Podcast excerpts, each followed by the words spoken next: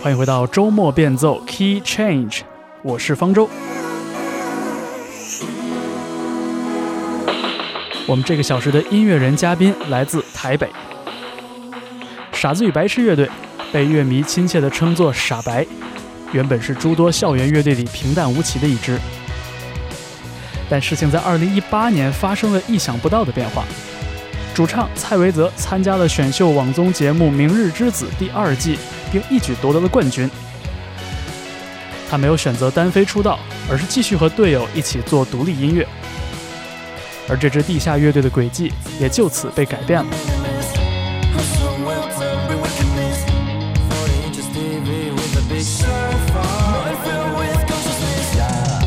在互联网上，你很容易找到蔡维泽对乐队名字的解释。傻子代表的是内心里最不社会化的那一个，而白痴是被众人和潮流影响的自己。大概人就在这两种状态中反复摇摆吧。最近，傻白参演了大热音乐综艺《乐队的夏天》第二季，而乐队的四位成员也抽时间坐了下来，和我们仔细聊了聊他们做音乐的这几年，以及2019年他们的首张作品《夜长梦少》。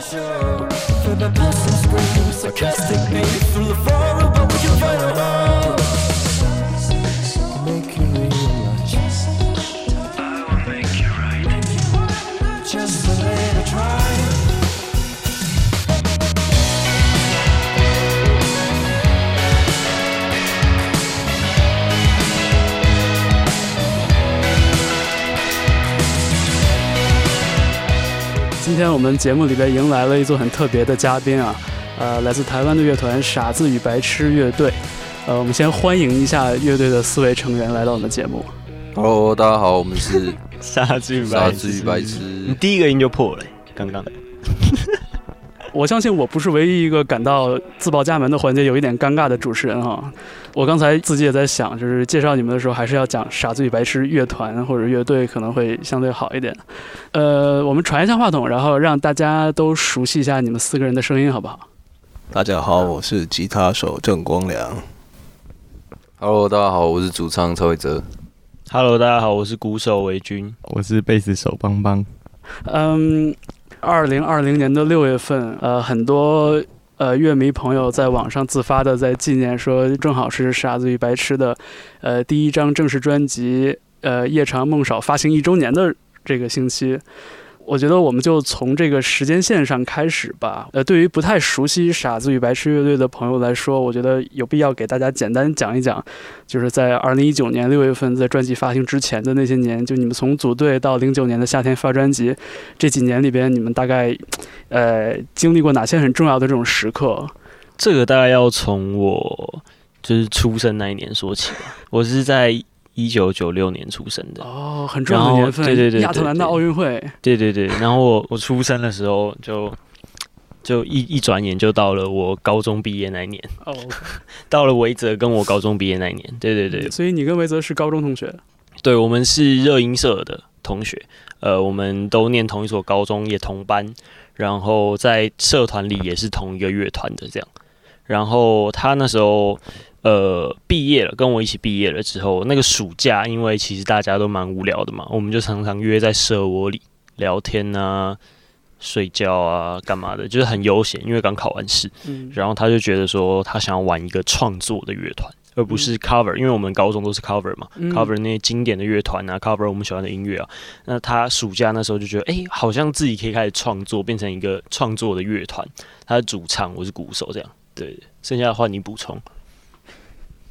然后就组起来了，就找到我们吉他手光良，嗯，然后跟贝手邦邦，邦邦，呃，对，然后我们就组起这个傻白这个乐团。在创立乐团的大概前两三年吧，因为其实就是学生乐团啦。嗯。那时候主要是跑校园的音乐季嘛，嗯，然后跑一些校园的演出跟呃比赛，比赛，对对对，啊因为呃台湾的生态是大部分每个大学都会有一个那个学校的音乐比赛，嗯，比如说正大有正大的金选奖，然后什么什么学校有什么什么学校的奖，然后我们就都会各个去比这样子。因为比赛除了可以认识新的乐团以外，还可以就是得到一些比较专业评审的建议嘛。嗯那个是学生乐团就是发迹的一个正常管道，就是会做这件事。对对对，哎，你刚才提到那个热音社，就是相当于是在高中的时候，大家就已经有这样的就是学生社团，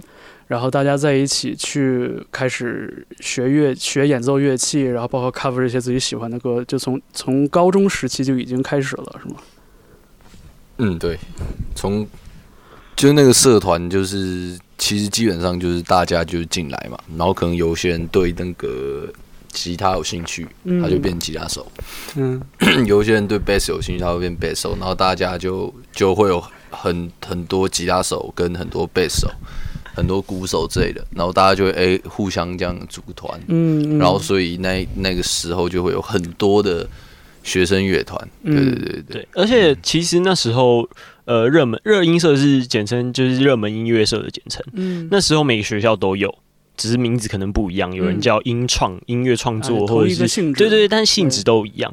呃，台台北台湾的生态其实比较是高中玩社团玩的很疯，嗯。就是在那个时候，其实大家都会很认真的练乐器啊，玩乐团。可是到大学之后，反而这种社团就会稍微少一点，然后自己原本有基础的人就会开始玩创作，就跟我们那时候一样，嗯然后就。比较不理学校社团，都觉得啊，小孩子扮家家酒那种感觉。对对对，所所以是到了就是大学之后，反而呃，就这种社团感，就大家抱团的这种感觉会弱一些。大学会稍微弱一些，但是嗯也还是很盛行啦。其实，嗯，那哎，那你们都是从高中开始就是玩乐器，开始试着组乐队。哎，那你们那时候 cover 什么歌啊？你们喜欢什么歌？我们那时候都 cover 一些比较经典的乐团，例如说像是这个 Green Day 啊，啊哈然后然后可能 Guns N' Roses 啊，啊哈，呃 Metallica 啊之类的，对对对，那的确还都是典的乐团，比较经典的。对对对对。感觉弹吉他的朋友基本都是从什么 Metallica 只是开始练琴的。也没有啊，其实也蛮多人喜欢。光良那个时候练什么？光良那时候弹 John 透 Mayer 啊，透跟啊 John Mayer 啊，对啊，对啊，就是其实也蛮多蛮多人会接触，就是可能蓝调之类的东西。啊，对，所以也不一定每一个人都集中在 punk 或者是 rock and roll 这样。经典摇滚乐。对对对对对，你刚才是说光良弹 Toe 是吗？透啊，Toe 是日本那个日日本那个乐团。嗯透，哇，又是 Toe 又是 Megadeth，感觉你的那个那个是不是从很早就开始对技术方面有很高的追求啊？光良，其实他们在技术上，其实到我们现在看起来的话，其实他们最重要的不是技术了，嗯还是对他他们对自己音乐的那个要求跟那个嗯放的那个心血在里面，嗯技术反而是其次了。当然，高中的时候可能大家会比较喜欢那种那个 fancy 的东西，对，就是在舞台上能 甩啊 甩起来的，对，学妹就会比较帅的那种喜欢我啊对啊，但其实没有。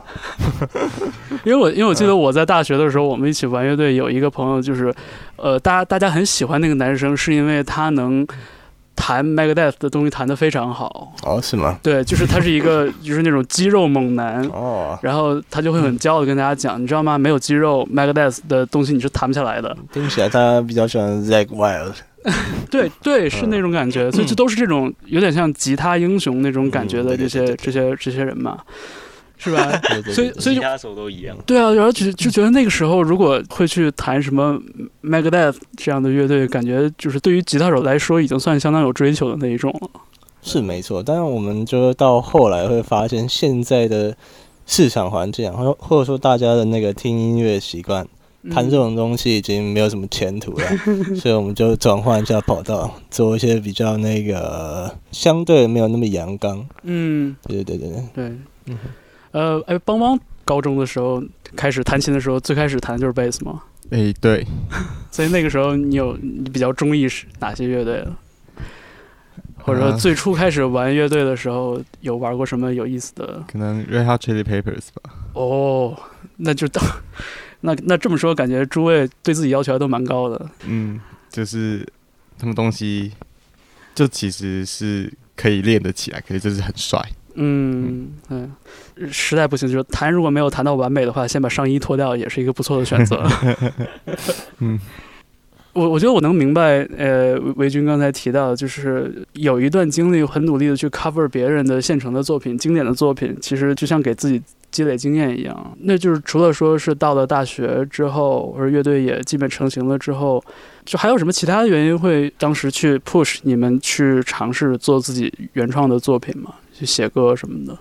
因为如果单纯说是为了让台下的女孩感觉帅的话，我觉得就弹得好，或者是在台上就是 表演得好，其实也基本就够用了，对吧？其实不够用了，还不够你可。能要长得帅，但，失败了。啊，但其实我们会玩这乐团，主要原因是因为当时我们高中、大学的时候，其实台湾的这种独立音乐场景也是开始蓬勃发展了。嗯，就其实我们初中、高中的时候，就独立乐团圈算是比较刚开始有点浮出台面。嗯然后到我们大学的时候，然后各个地方都在举办他们 local 的那种音乐节，就很小型，嗯，然后可能也不用卖票，那就各各个乐团有演出的机会，所以我们就会受到这些那个的影响，嗯我们嗯，就会想想往这种东西去尝试跟发展。也是受到那个所那个氛围的对氛氛围跟风潮的影响了。啊，这样。你们说到的这个，就是上大学开始做原创作品的这个时候，大概是哪一年？一五年，一五年。一五年就是我们上大学的那一年。嗯，就是一五年的后半年之后，我们就大概开始呃创作了。嗯，然后后来就像你刚才提到的，就也会继续参加一些像呃乐队比赛啊，和这种这种跟跟其他乐队共演的这种场合。对对对，因为其实你写了歌之后，除了发以外，就是尽量能接演出嘛。嗯，那你可能写个两三首歌不够，其他就用 cover 的。对啊，嗯，然后只要能撑到半个小时，就有机会可以演出。嗯对对啊，对啊，对啊。也是很实际的一个考虑哈。年轻，牵上了山雪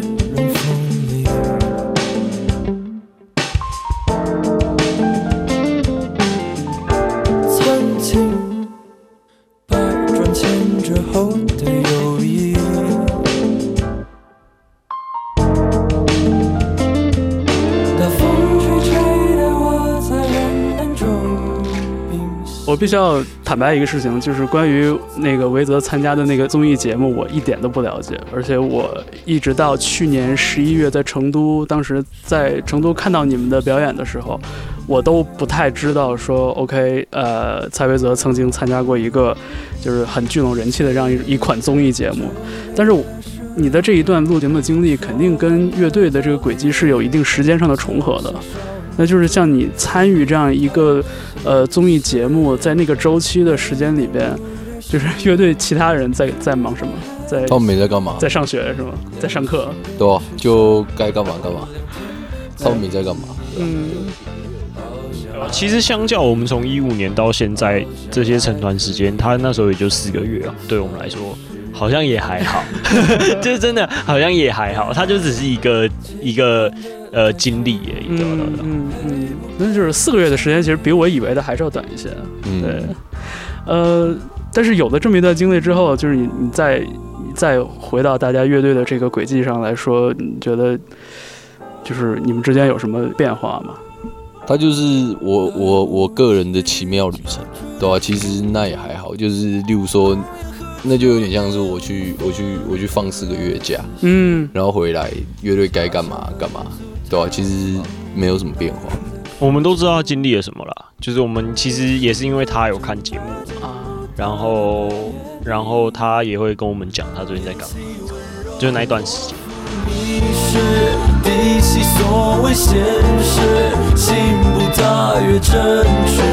回首过往如是，篇幅小却真挚。于是，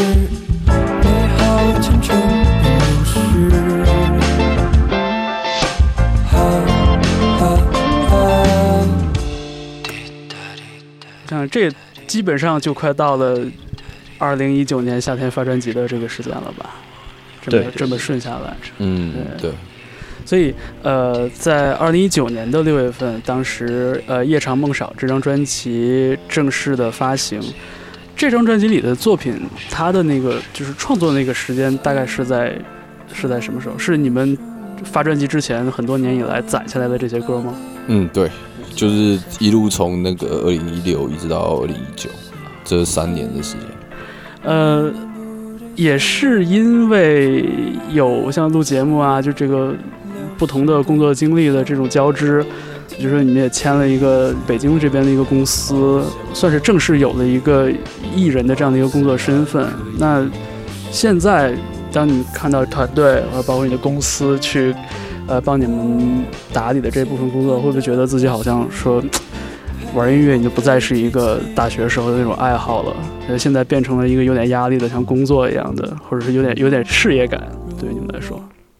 我觉得那那个不是一个断开的时间点，那个是一个连续的，嗯，连续的时间线，所以我们不会，我们不会在某一天晚上突然意识到这件事情。对我们来说，事情是渐进的，嗯，对啊，对啊。那你玩一个乐团。不管你有没有签公司，或者是不管你你你有没有上节目，嗯，你当你的乐团听你的乐团的人越来越多，或者是你想要走到可能更大的市场，嗯，那你势必就会开始有一些非团员的人来帮助你们加入你的团队，嗯，所以这个对我们来说是一件很正常的事情，嗯，所以没有那样一个时刻说你突然大家坐在一起觉得好像我们能行，好像我们可以把这个事情当成自己的事业来做。好像没有，我印象中是没有了。嗯，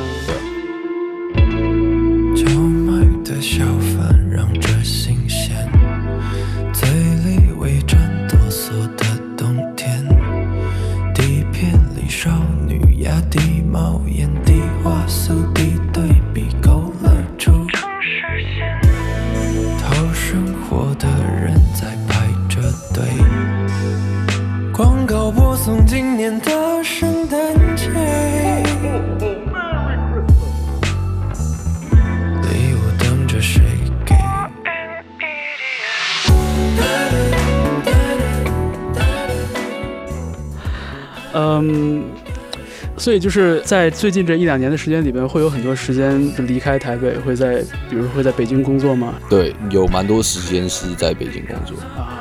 第一次听那个专辑的时候，当时就留意到有一首歌叫《东五环》嘛，嗯，然后我就我听了一下那个歌，我觉得好像这歌不太像，不太像发生在台北的故事。然后我就翻了翻歌词，然后觉得好像还挺像，就是北方大陆上会。有出现的那种情形，所以那首歌也就是你们在北京的时间里边去做的，因为我们去写的歌。对，因为我们有一段时间是因为工作的关系，然后住在北京嘛，可能住的比较久。嗯，对，大概住了多长时间？大概住了有个有有个半年吧。哦，对，大概住了有个半年。那是挺久，而且半年的时间应该就是像。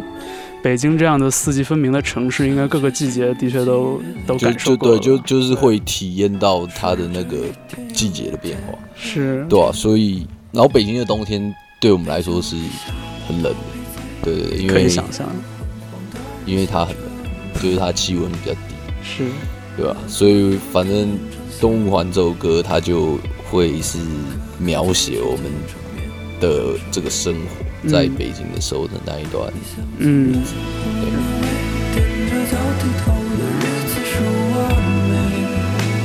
当我仔细听过你们的这张录音室专辑的时候，我会发现，其实里边有很多，呃，类似于像《动物环》，我觉得《动物环》是一个很好的例子，就是在歌曲里边会花很多笔墨去，呃，描写这种生活中的细节，或者说这种。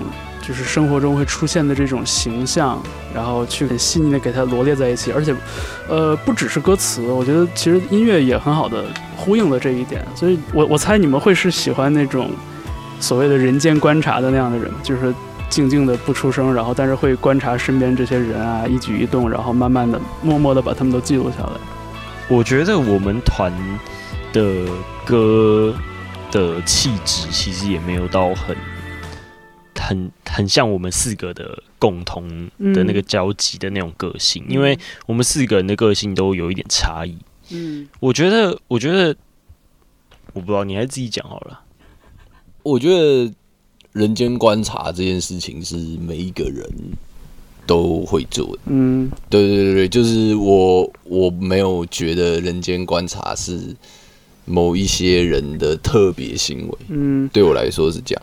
那但是把人间观察的结果，嗯把它谱写成歌，把它变成一件艺术作品，是我们的职业嗯所致。嗯对啊，对啊，所以我觉得是，与其说就是傻白是很擅长人间观察的乐团，不如说是我们就是在描写自己的心理状态。嗯对，那心理状态当然是会反映你在这个环境下的嗯所思所想。嗯，对。因为我想到的其实也是最近这几年在听音乐的时候所留意到的一个点，就是我我觉得啊就很多人他是不观察的，因为可能他有一个比较强的 ego，就是不管他在一个什么样的环境里边，他的发语词就永远都是啊我我是怎样的。你知道就会有这样的人，就他 Taylor Swift，我觉得是一个就极其典型的例子。像这样的人，就他，我觉得他是一个很好的创作者，但是他的歌永远都是关于他自己的。我就觉得这个叙述角度的分野，对于我来说，作为一个听音乐的人，我觉得是很明显的。所以就是听傻白的专辑，就明显 明显你们不是那一种，就是你们会会有一个比较。静默的，甚至有点说像以前做学术的，就有点像 fly on the wall 的那种感觉，就这个感觉会让我就是有很强烈的这种共鸣，所以我才会问，就是说说你们是不是对人间观察这个事有一些特别的特别的偏好在这儿？嗯，对，我我自己觉得，其实因为这段时间会被评价的比较多嘛，包括嗯我们去上月下也好，嗯。然后都会讲到我们内敛或者是我们比较内向之类的话。那我我自己觉得，我们都不太算是喜欢一直输出的那种人，我们不喜欢很大声的说要怎样啊，该怎样啊。就是我觉得，我觉得有一些你知道，你心里的想法跟愤怒，其实。就是你要表达的方式不一定要那么直接跟这么的强烈，嗯。其实有时候我觉得这样子做会，我自己会觉得有点犯尴尬的那种感觉，就是我会觉得有点难受，或者是我觉得，我觉得那种东西会比较容易被时间，然后有一点点，我会我会回过头来，马上觉得自己有点中二的那种感觉，就是我们我们的表达方式就可能不是比较不是这样，因为其实我们也写过类似的歌，嗯也是有做过这种尝试，只是后来都因为觉得呀，好好有点尴尬，然后就 就被砍了那种感觉。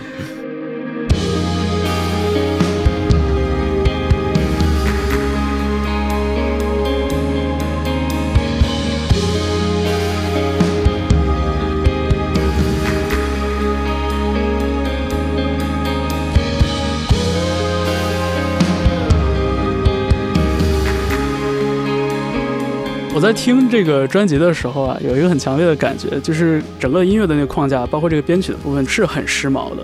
至少就是从演奏，包括就比如说 pad 这个音色的选择，包括吉他的一些段落来说，我我有充足的理由去猜你们也喜欢一些比较当下的、比较有这种时尚感觉的这样的音乐。但是这个在演奏或者说 instrumentation 这方面和 vocal 这方面形成的反差，会让我多留一下。OK，这个乐队有蛮特别的。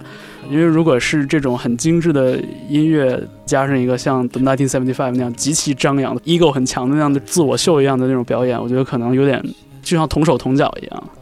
我不知道，就是你们就是在做呃傻白的这个阶段，自己比较钟爱的这种音乐人，特别是现在比较当下而不是那种经典的那种音乐人，嗯。就是你们都喜欢什么？当下。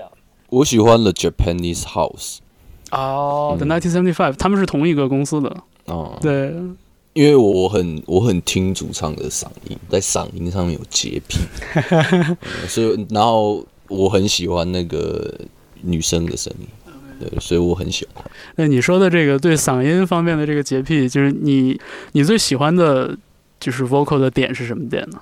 我喜欢沉静的声音，呃，嗯对，就是我，然后我不喜欢太精致的声音。光良呢？就是我喜欢那个 Jordan Rakei，你可能听过，啊，听过，他那是那个澳洲的独立音乐人吧，我没记错的话。但是他现在在伦敦混了，所以他跟 Tom Mitch 他们也都蛮好的。嗯。然后他的音乐的话，就是融合那种，就黑人音乐根底的那些东西，嗯。然后有很强烈的律动感，但它的音色设计上面又很现代，嗯，所以说我喜欢那种那个老的东西加新的东西 混在一起的那种。是哎，但是 Jordan Rocket 他的那个主要乐器好好像也不是吉他。哦，他键盘对键盘为主比吉他更厉害一点。当然，他 vocal 也非常非常好。是，呃，维军呢？我最近我最近听比较 Current Joyce 这样，我听我我我最近都在听现场的东西，然后我觉得他们现场很很不错。我在网网上找的，网上看。对我还没有看过，我还没有亲眼看过他的现场。是呃，邦邦呢？你喜欢喜欢听什么？我喜欢 Starkey Puppy，对我很喜欢 Fusion。像你们讲到的这些音乐人，你们会在自己工作的时候会去偷师他们一两点这种小技巧啊，或者他们的一些，比如说和声啊，或者是演奏法啊这些东西。一一定要一定要啊。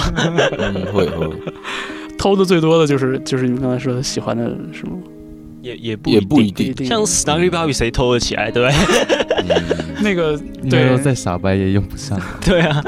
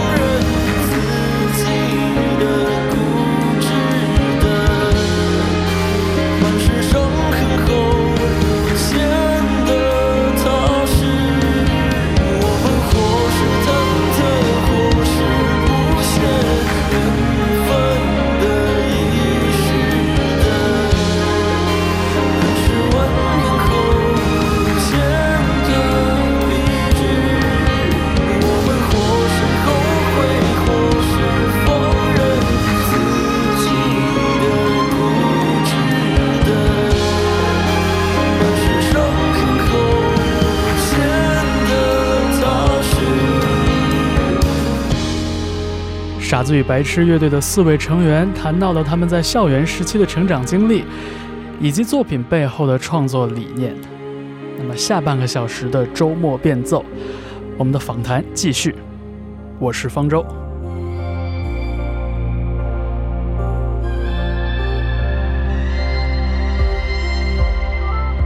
我们本期节目的音乐人嘉宾傻子与白痴乐队，他们最近参演了音乐综艺节目《乐队的夏天》第二季的录制。那么第一回合的亮相，他们表演了自己的一首代表作。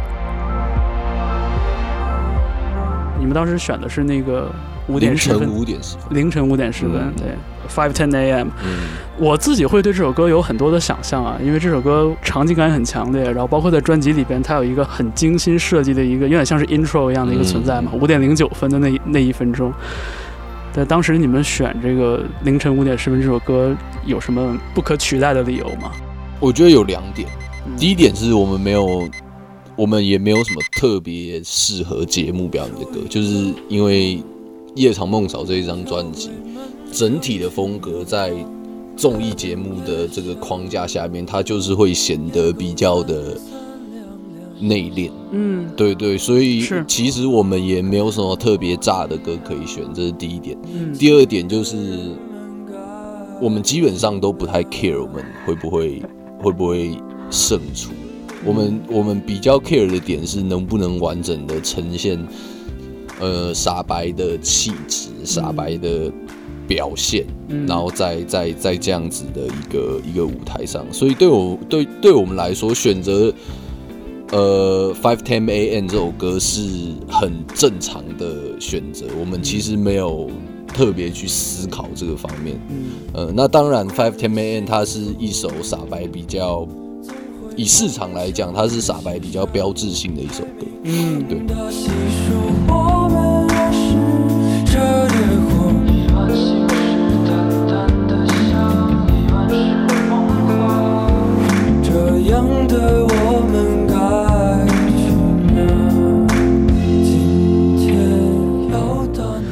像那个节目录制的那个环境，我觉得跟平时演出那种 live house 舞台其实差别还蛮大的。我觉得整个的它那个声场啊，包括呃，就是反正据我的观察，就是整个那个形状也好，还是说呃舞台前大家去观看这个舞台的方式，其实跟 live house 有很不一样的东西。然后包括它有很多的镜头。有经验的表演者，他会找镜头，就这一点，我觉得可能是 live house 里边大家会经常忽视的一点。嗯那像带着这样一首歌曲去那样的一个舞台的时候，你们有没有提出过一些，比如说对舞台的一些构想，或者对 VJ 这方面的一些设计，就是带着这种创意去去跟节目组接洽，然后试图去让这首歌表达的更周全一点？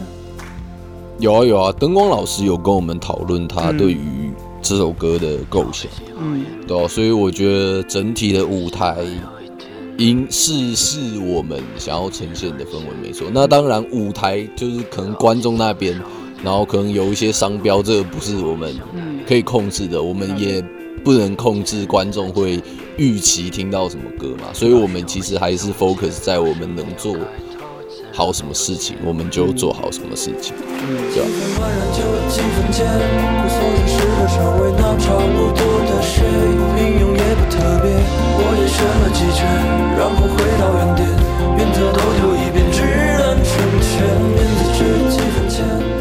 其实我在十一月份去年在成都看你们表演的时候，就我觉得这个乐队很，大家的那个投入是特别有有感染力的，但是我好像一直在等一个声音上的，或者说是舞台表演上的一个 drop，就有点像、嗯有点像大家说电音音乐里边那个 drop，但是一直到最后都没有。呃，我我不知道你们在比如说写歌的时候会有抗拒，说是我们要做一个那种特别抓人的或者特别流行的那种段落，或者说这样的一种操作去吸引听音乐的人吗？呃，我觉得，我觉得我们不会去思考到这部分，因为我们思考的部分是好不好听，嗯，或者是美不美之类的。OK，对对，所以我们在创作的时候，我们其实没有思考到这个可以让多少人接受，或者是就像你刚才讲的，会让多少人觉得哦，drop 来了。对对对，就是我们没有考虑到这个部分，所以我们不会抗拒它，所以我们但我们也不会主动去找，主动去找。我嗯我我我这么说吧，我觉得其实以以如果是听过我们整个现场的人来说，嗯然后包括是呃聊听过整张专辑的人来说，其实这是一样的啦，就是都一样歌嘛。那我我觉得其实其实重点在于我我们是有很大的的想要进步的那个的动力的乐团，因为其实我我并不会一直希望我们的评价永远停留在也许内敛或者是沉静，因为其实其实我我觉得我觉得那个不是一个理由去让你追求更好的现场，更更更不一样的东西。嗯。因为你你你总不能把别人的评价一直埋在自己身上，觉得哦，我就是这种人，我我接下来做什么歌都都这样做，我绝对对，因为有一批人帮我讲话，不管那批人有多少，就我我觉得这样的心态。我觉得这种心态是是可以让你在低潮的时候稍微安慰一下自己就好，但其实你还是要抓到一个进步的那个空间跟方向。嗯那我我我觉得，我觉得这个东西啊，其实是会想要呈现在我们之后的作品里的。嗯对对对对对，但方式也许就是我们也会用我们喜欢的嗯那个才是重点嘛。对对对，也也没有过那种讨论，说是，哎，我们要不要做一首慢版的那种那种 ballad，或者说我们要在这首歌里边有一个特别特别容易让人学唱的那种 hook。呃，好像真的没有，就是就是，但但我自己也蛮喜欢看那种 life 的，只是我们嗯刚好可能好像好像没有。是。对对对对，然后我有一个很好奇的点在于，就是我很想知道你们在写歌的时候是是先有词，还是先有旋律，还是先有这个，比如说吉他或者是贝斯、鼓的这种律动的动机，就是谁先来的？唱歌，看歌是嗯，吗？每一首歌它都不一定。一开始的起步可能都不太一样。那对啊，对啊，对啊，你看歌也会有那种就是像写诗一样，先把歌词写出来，然后再去找有啊有啊有。呃，专辑里面哪一首歌？下周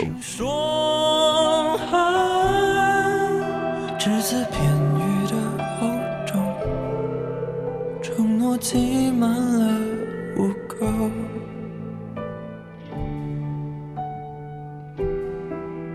然若你无为结果，我便早已做港口。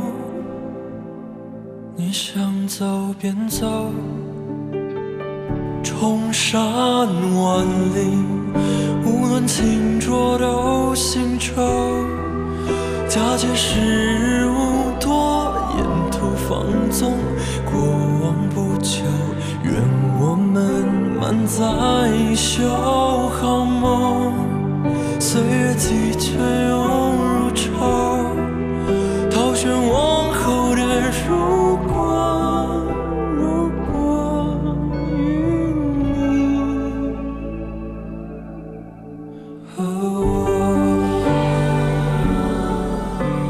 关于这张专辑，我特意查了一下关于制作人李永恩，见这个名字有点陌生。后来我查了一下他的经历，我发现他是那个 Hello Nico 的吉他手。对，当时跟他在一起合作是什么样的一个工作模式？就他给你们的这个工作上的投入和帮助，主要体现在哪一边呢？呃，永恩哥他最大的特点，其实他是一个很懂得沟通的制作人。嗯就是说，我们大部分的要求的话，其实我们都可以跟他很深入的去做探讨。嗯可有一些制作人可能就更有个性一点的话，他可能就会要求按着他的方式来。嗯所以他是很愿意了解一个乐团，然后跟他们一起合作的制作人。所以这方面他帮我们更多。嗯，那像比如说在编曲啊或者演奏这些细节上什么的，他会是手伸的很长的那一种吗？嗯那到我印象中还好，还好。他编曲参与部分比较多的话，是有一些原本不在那个我们演奏范围内的乐器啦，像是有一些管乐的东西，哦然后他就可以透过他那个的人脉，然后去找到很厉害的老师，然后帮我们 dub，然后还有弦乐的部分，啊因为他老婆是小提琴家，哦，很厉害厉害，嗯这样的。你这么一说，我有我有我想起了一些段落，就是通管乐的这样的应用，像那个那首歌叫《Holiday》是吧？啊是是，对，像那首歌的编曲，其实我当时也是第一次听，我觉得就很让耳朵开心的一首歌，因对为听到有一点点 jazzy 的那种那种感觉。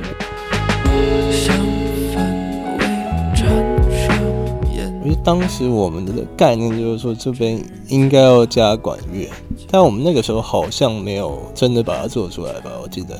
然后到时候就就我们直接跟有人讲，哦，我们要管乐，然后他就说，嗯，好吧，然后找找看，然后就把它弄出来了。哦，好棒、啊，感觉是一个兄长式的一个制作人。对对对对，对其实像我我自己在他那边录音的时候，嗯。有时候我自己不会很确定自己要弹什么东西，就是当然也可以照着 demo 的弹，可是我就会比较喜欢跟他讨论，就是你嗯觉得就是其他人的东西录进去了，然后贝斯嗯。可能是比较后来才再去录，你就原本先用 demo 的音轨让大家 dub 而已，那然后就可以跟他讨论，他觉得贝斯可以怎么表现什么。他也很会是一些很具体的沟通，对对对对，关于具体，到这个，就他觉得得可以怎样，我就现场改，然后就觉得这样子还蛮有趣的。有没有改到，就是到最后演呃后来演出的时候发现改的太难了，录音的时候录太难了，现场演不了了没有啊，现场就是我也不会很照着他，啊，那还好其，实也没对啥。，那还好。然后呃，你你们也会为现场表演的时候，比如在一个不管是三十分钟的 set 也好，还是四十五分钟的 set 也好，就是你们也会，比如给曲目之间设计一些这种过场的这种段落，像 interlude 那种感觉的东西。我我自己觉得我们花蛮多心思在这上面，是，因为老实讲啦，我们的歌真的有点切太碎，就是毕竟它很选录嘛，它很它很像是一个你知道，你把你以前的作品都拿过来，然后收录到一张专辑的感觉。嗯。所以这种问题就是会在我们演出现场的时候发生一些问题，嗯。有可能歌曲跟歌曲之间的衔接或者什么，就我们都会再下更多功夫，比如说直接有新的段落，直接这首歌的结尾改掉或什么，其实会会比较常在练团的时候琢磨这种事。对对对，因为感觉这个是，其实有有点像比较专属于舞台的一部分。就这一部分，可能平时在排练室或者是在比如说在专辑的呈现里边，它会以一个特别特别不一样的一个面貌去出现。就是现场的那种曲目与曲目之间连贯的那种感觉，其实是是专属于舞台上的。然后在专辑里边听到的两个小的过场的段落，我觉得也让人觉得蛮惊喜的。一个是刚才提到的，就是在这个凌晨五点十分之前有一个凌晨五点零九，然后另外一个段落就是在专辑中间出现的这个 Taxi Radio 的那一段。你们要不就先上去，我来给你们放。后面坐俩、仨，后面得需要坐仨人。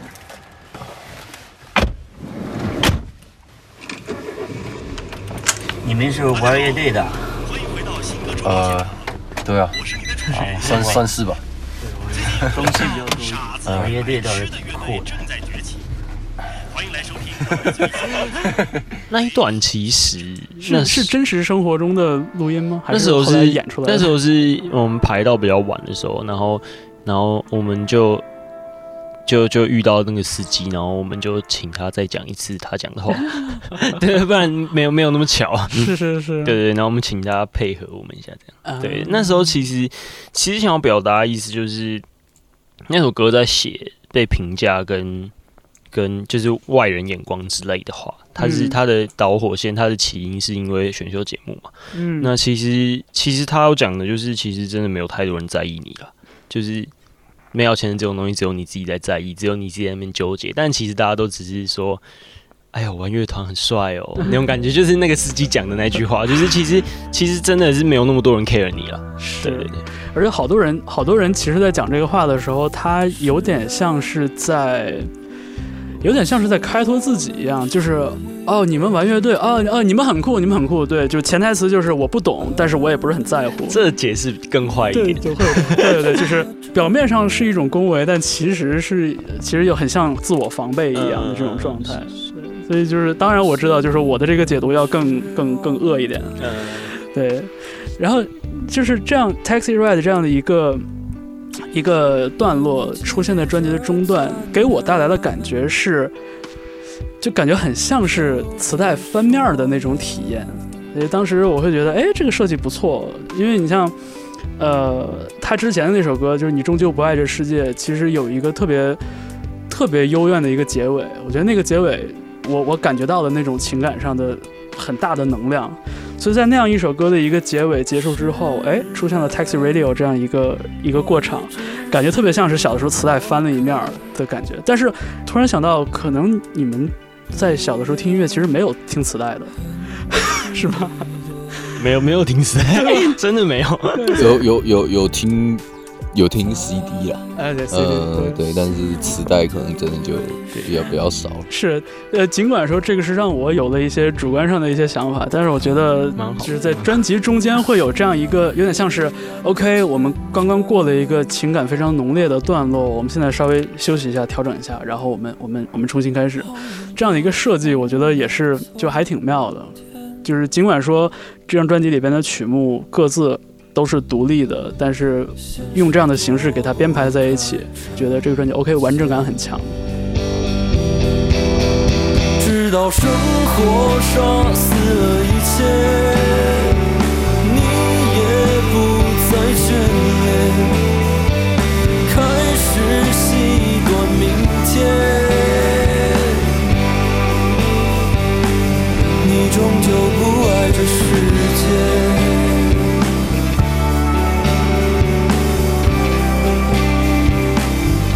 终究不爱这世界。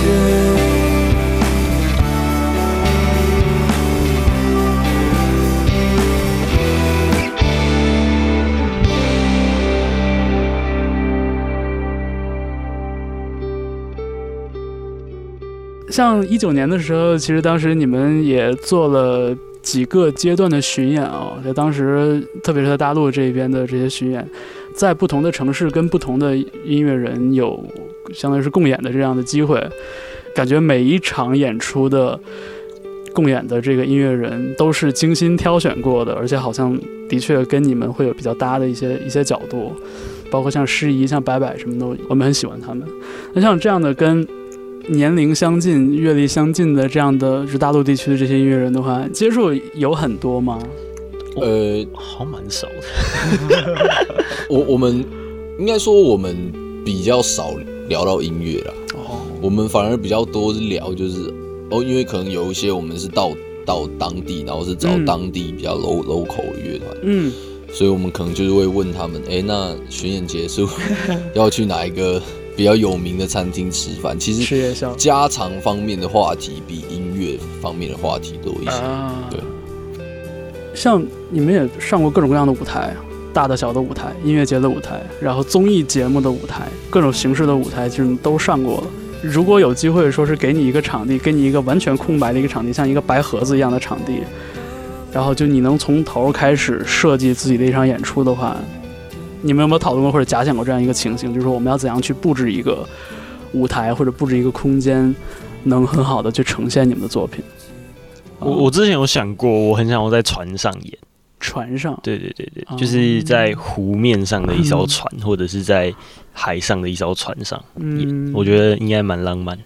是哦，我记得我们当初在做这个巡演的时候啊，因为我们有想要切合那个专辑的主题嘛，嗯。而且我们有做过一个讨论，然后我们就是想说要把它跟一个梦结合起来的感觉。我记得我们当时好像说要办一个人类似睡衣派对那种感觉吧，但是当后来好像完全没有这这方面的回馈，就我们跟制作方讨论的时候，嗯他们就还蛮有趣的，那种。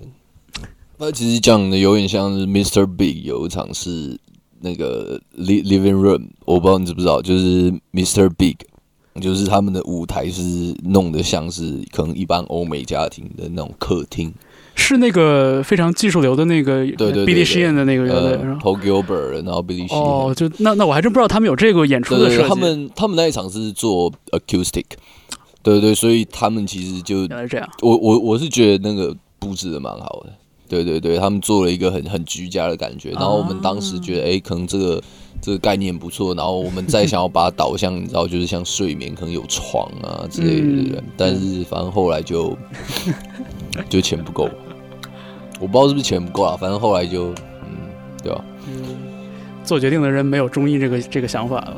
嗯。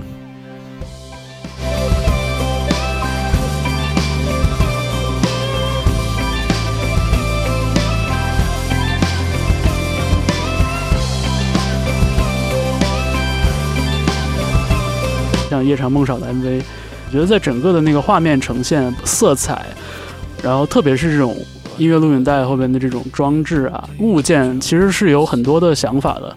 就我不知道这个想法是来自于乐队内部，还是说你们有在视觉或者说设计方面比较信赖的人去跟你们共同去搞做这个创意。视觉方面的话，我其实比较会注意到这一块，因为我我我可能念念广告吧，就是哦我我还是比较在意嗯就是影像类的输出，音乐以外的事情，嗯嗯。因为毕竟你做音乐，你要有市场，当然音乐以外的事情也很重要嘛。那倒是。然后其实到后期的几支 MV，比如说像是 Hold It 啊，嗯。那个是就是会像是我们更多的去了解导演的想法，嗯。也请导演跟我们聊，就是怎么说，就像那首歌，我们其实是在写酒吧嘛，那我们就约导演喝酒或干嘛，就是我们就是真的就好好的聊那各自的想法，这样。我觉得其实创作者去介入到不同的呃东西也也好，因为嗯毕竟别人都来帮你拍 MV 了，你不把想法好好跟他讲，我觉得也不说不过去嘛。对，而像 Holdy 的那个音乐录影带，其实已经比之前的作品还是要走得更远了，就感觉他已经有了导演作品的那种属性，它有很精心。呃，创作的这种表演的故事线，其实有有点像是平行于音乐作品的一种存在了。对对，已经不仅仅是说，OK，我给这首歌配一个视觉。对，我觉得对这这样子的状态是我我自己喜欢跟向往的一乐团状态，因为你看很多的国外的。歌，它除了你一开始听到觉得这首歌很好听之外，你后来发现哇，原来这首 MV 也拍这么好，对的那种感觉，我觉得就会很惊喜，会让你第二次再喜欢上这首歌的感觉。对。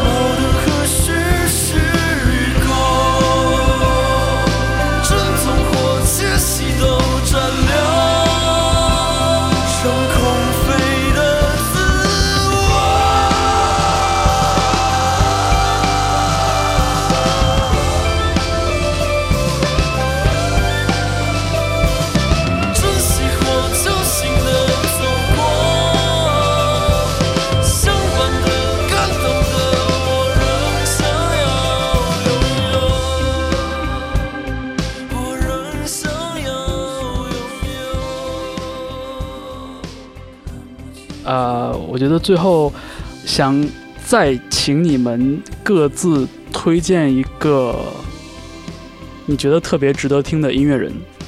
好，那我先从我想要推荐的一个音乐人好了。我最我今年我最喜欢的一张专辑是一个叫 Moses Sumney 出的那那一张叫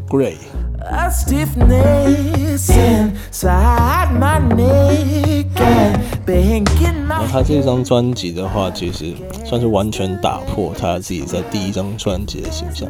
他第一张的时候，其实是以一个很阴柔啊，然后其实很有性含义的一个方式去做出来。但这一张的话，他那个有首歌叫《Masculine》。就在强调一个阳刚的气味，嗯，然后他不是反而用一种那个更肉体形式的，然后跟他音乐里面的强烈的冲突去做那种感觉。不过我这样讲有点太细了，这张专辑就是。音响上面的话，是一个你从来没有听过的东西，嗯，从来没有听过，是非常非常厉害。对，感觉这张专辑有点像是突破了过往大家说这是专辑是由一一些歌曲组成的这样的一个概念，就感觉更像是一个声音上的设计，而不是歌曲的那个设计，就给我的感觉。对的，不过他歌本身其实也写很好，它是有点像，其实。它已经是一张概念专辑了，嗯，就像你以前听那个 Pink Floyd 啊，然后他的那个 The Wall 那一张的感觉。是，所以它它这一张其其实它是会有历史重量。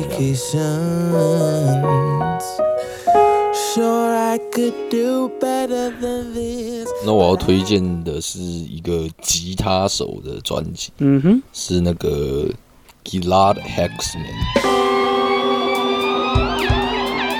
我不知道是不是这样念，是啊，呃，他是一位以色列人，然后其实我我我听不太出来啦，就是我不知道他是玩的是 jazz 还是玩的是 fusion，反正我很喜欢他的歌，看起来不错。关于是 jazz 是 fusion 的事情，回头就是可以可以请邦邦鉴定一下。嗯，就可能要请专业专业一点，我反正我我我听不太出来。但嗯，是一位吉他演奏家。对，但我我我很喜欢他的作品，因为我觉得他的作品很很有灵性，他也是一个比较沉静的，嗯，然后音色比较柔软的。我我自己个人的感觉是一群很厉害的人在在 jam 那种感觉啊，还是，所以你可能不会在他的专辑里听到一个非常 powerful 的吉他 solo。明白，有点像是 band leader 的那种感觉。呃，对对对对对。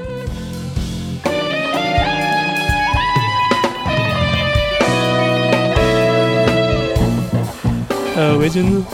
想好推荐哪位音乐人了吗？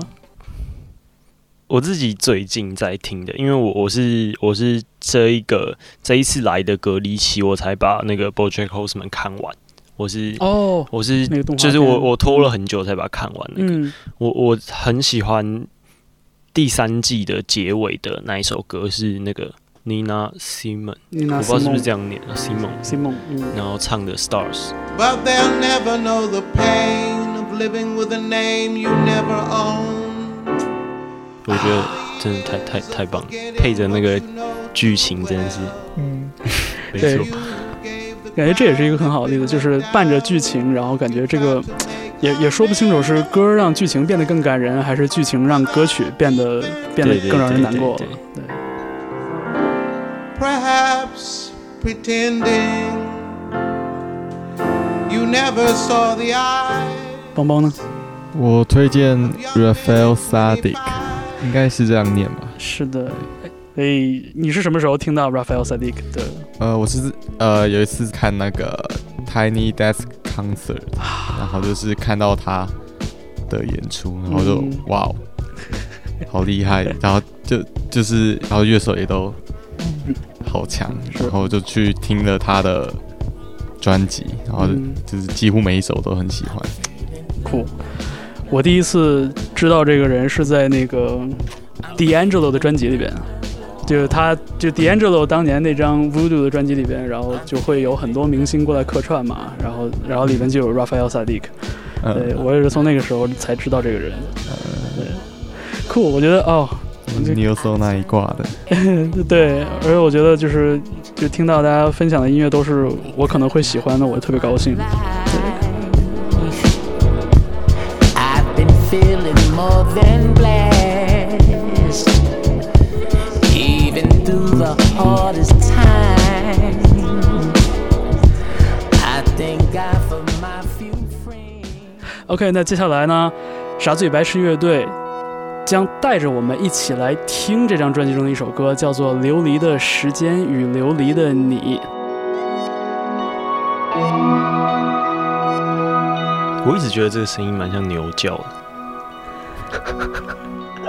好啦，反正其实这这首歌是为什么会叫《琉璃的时间与琉璃的你》，是因为呃，我那时候在讨论歌名的时候，其实有在思考这首歌的歌名要不要是就是蔡伟哲前女友的英文名字之类的，就是但其实没有。那后来为什么会叫琉璃？是因为呃，我跟伟我跟伟哲都很喜欢一篇散文，是呃台湾的一个作家叫黄义军，他写的《流离》，然后那一篇作文其实他那篇散文其实就是在写一段感情，一段失去的感情，嗯。但是他跟他大学教授的，就是就是比较更坎坷一点的感情，嗯。然后呃，反正这首歌主要就是在写对蔡伟德的前女友。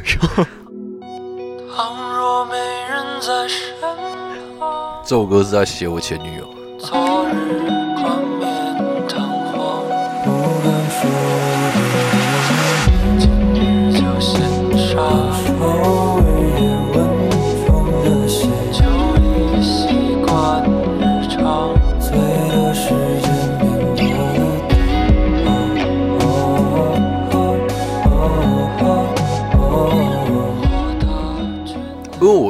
我觉得，我觉得我是我我很呃怎么样，在感情上我我很拿得起放得下，对对对对对，但是可能我的对象不不那么拿得起放得下，但是我我不会我不会说就是哦好我们就是我们的关系结束了，然后我就完全不 care 你的生活或者是你的你的近况，嗯，对对，我的我的意思是这样。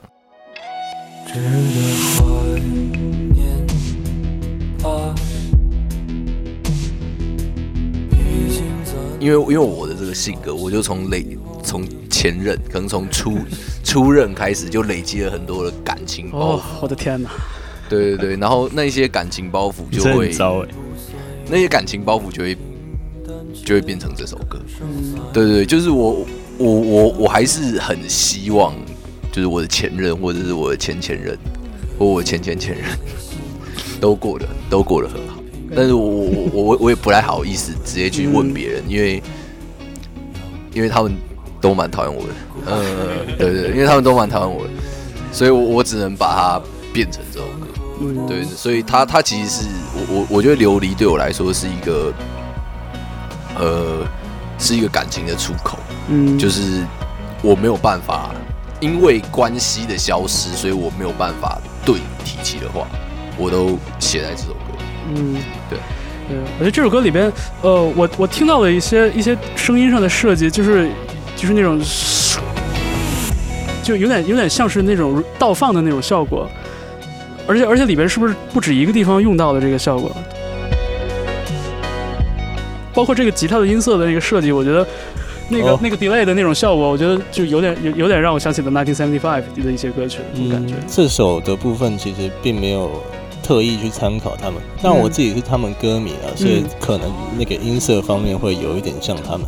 嗯。但像是因为我在编曲的时候，我会很大量参考词曲里面的含义啊，嗯，然后像是这种那这种比较像有点往回看，然后再回忆以前事情的感觉的话，其实用这种所谓的 reverse 哦，是这真的是 reverse 的效果。OK，这边有不止一种乐器的声响用到 reverse，对对对，像是我有用一个吉他的一个滑滑音，嗯，然后再把它用这种 reverse 的效果，然后它就会听起来有种像心电图那样的声音，啊 biang，然后之类的。然后还有有用一个 sample，诶、还有还有鼓很多有一些音色的话，也有使用到这个技巧，因为其实它它本来就很常被使用，然后会用在衔接段落的话，听起来效果会很好。嗯，然后还有在进第一次副歌之前有一个轰，轰轰的那个声音，也是用那种 reverse 的效果去做，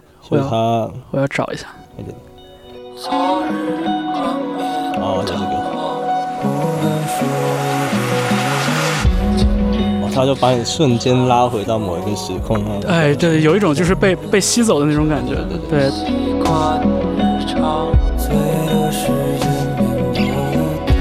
而你刚才说到，就是你对歌词本身是有参考的，我我就留意到，呃，这首歌曲里边就是维泽唱的部分，也有一点像是，互相呼应。对，就有点像 call and 也也不是 call and response，但是就是有点像是一个人在前讲，然后一个人在在后边去补充一些细节。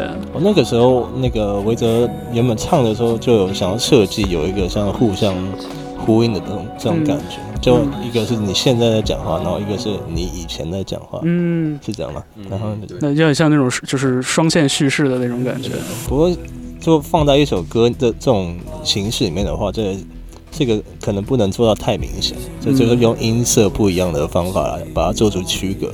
对对对，你就应该把高音的那段抽掉，把 demo 寄给你前女友，看她要不要自己把旋律填进去，对不对？不不不用讲，他写的旋律不会比我。所以就是故事的女主角也是就是呃一起玩音乐的是吗？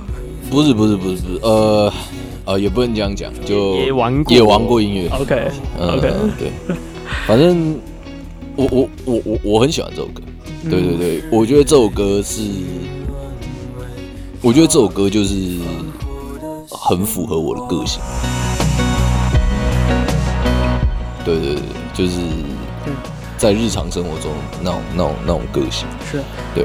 然后像刚才说到，就是我就说，呃很多时候我在你们的作品里在等着那个 drop 的那个那个那个时刻。我觉得这首歌就我我比较中意的一点在于，就是就我们现在听这段落嘛，这段的那其实个它的那个塞券也是跟李永恩巧了很久。对，我就觉得这个这个地方那个就是侧链压缩，其实已经跟我的预期已经重合上了。就是 OK，那个出那个嗯那一下已经出来了，但是它是以一种非常温柔的方式出来的。对，就所以就是这这整个一首作品里边，就他他没有一个情感完全爆发的时刻，反而是让我觉得极好的。对。嗯 OK，呃，这就是傻子与白痴乐队的四位成员跟我们分享了他们专辑中的这首歌，叫做《琉璃的时间与琉璃的你》。我们也就是不仅从这个呃歌曲的故事哈，也从歌曲的声音的层面上呃了解到了一些细节。呃，我们谢谢傻子与白痴乐队今天有时间呃和我一起来做这一期节目啊、希望你们对对谢谢谢谢。也期待着听到你们更多的作品哈，听到你们的更多的动向。谢谢谢谢谢谢。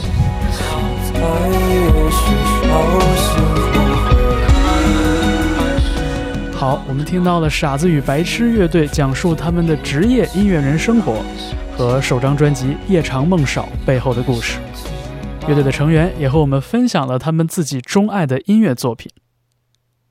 那本期节目就到这里，感谢你收听周末变奏，我是方舟，我们下期节目见。